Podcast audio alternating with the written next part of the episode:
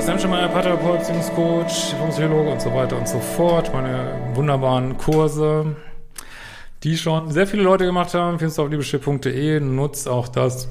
Guck dich nur die Videos, sind echt noch sehr preisgünstig. Ich äh, ja, hoffe, wir können das noch ähm, länger so halten, aber natürlich haben auch Online-Kurse, oh Wunder, Produktionskosten. Bisher haben die sich für uns noch nicht erhöht, aber wenn das sein sollte oder kann das sein, dass die auch mal teurer werden. Also nutzt es, nutzt noch das Preisniveau, würde ich mal sagen. Und aber heute soll es gehen um, äh, ich fühl, ja, dass man sich so unsicher fühlt bei Menschen, die man hot findet. Ne? Hallo Christian, ich verfolge dich in deinem Kanal noch nicht so lange, aber ich konnte bereits viel für mich mitnehmen und von dir und deiner Community lernen. Vielen Dank dafür. Nun zu meinem Anliegen.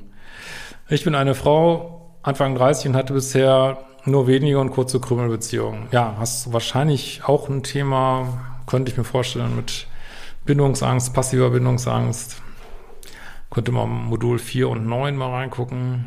Äh, mir geht es aber dennoch gut, da ich mich als Single mittlerweile sehr wohl fühle. Nun fehlt mir manchmal die Nähe zu Män Männern und die Bunga Bunga Abenteuer. Ja, Gott, wir sind halt Menschen und das Körperliche, ja, gehört nun mal dazu. So ist es, ne?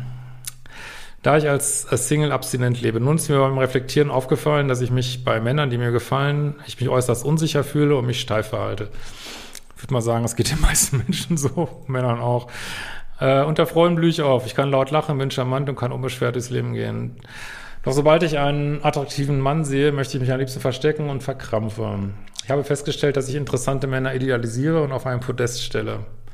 Das ist ja schon mal eine ganz wichtige Erkenntnis, weil wenn man Menschen nicht mehr auf den Podest stellt, dann muss man sich auch nicht ähm, wie so ein, sag ich jetzt mal so, wie so ein Teenager äh, verhalten. Ich bin so aufgeregt, ich bin so aufgeregt, weil der Schlüssel, das habe ich auch schon mal ein Video darüber gemacht, der Schlüssel dazu, für einen selber hochattraktive Menschen zu daten, ist, alle Menschen gleich zu behandeln. Also du hältst sowohl, ähm, ich das mal so sagen darf, jetzt Naomi die Tür auf, als auch deinem Crush die Tür auf. Äh, du hältst eine, äh, du hilfst einem Opi irgendwie in Mantel und du äh, hilfst deinem Crush in Mantel, so, ne? Ähm, du führst Smalltalk mit äh, dem Hausmeister oder der Hausmeisterin.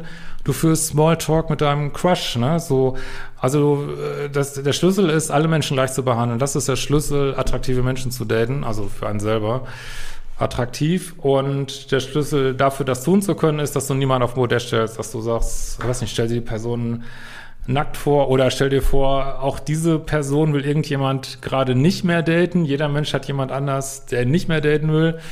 Ähm, das finde ich immer einen sehr nüchternen Gedanken, der so anti-idealisierend wirkt.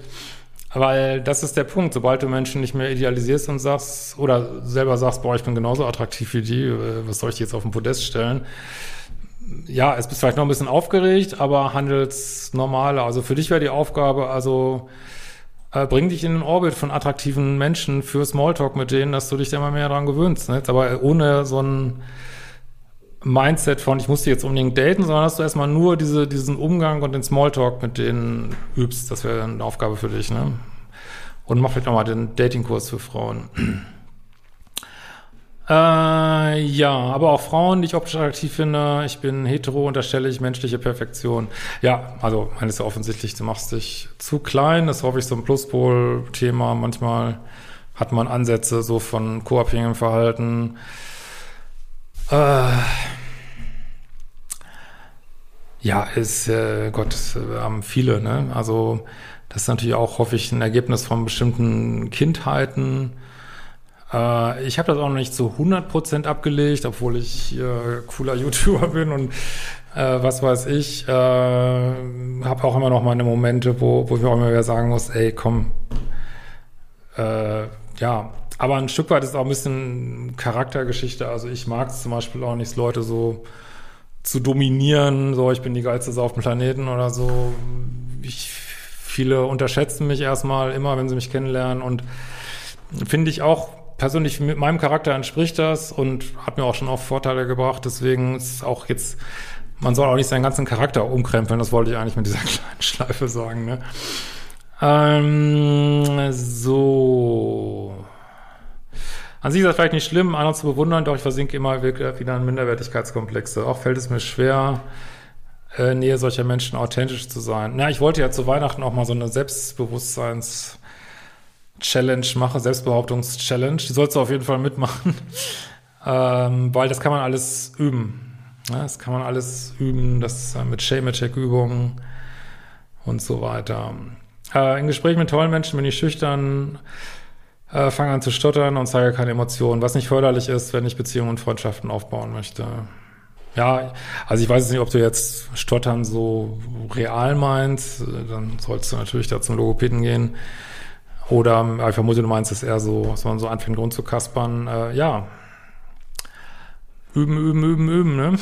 Und immer wieder klar machen, ähm, ja, kein Mensch ist mehr wert als du, ne? Keiner ist toller als du und jeder wird von irgendjemand anders abgelehnt und überhaupt nicht idealisiert, ne?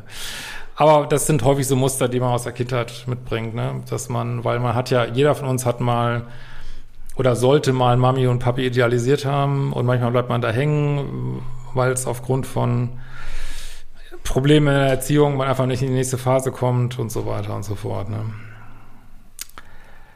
So, ja, vielleicht kannst du mir ein paar Anregungen geben. Ist passiert in diesem Sinne. Wir sehen uns bald wieder. Ciao, ciao.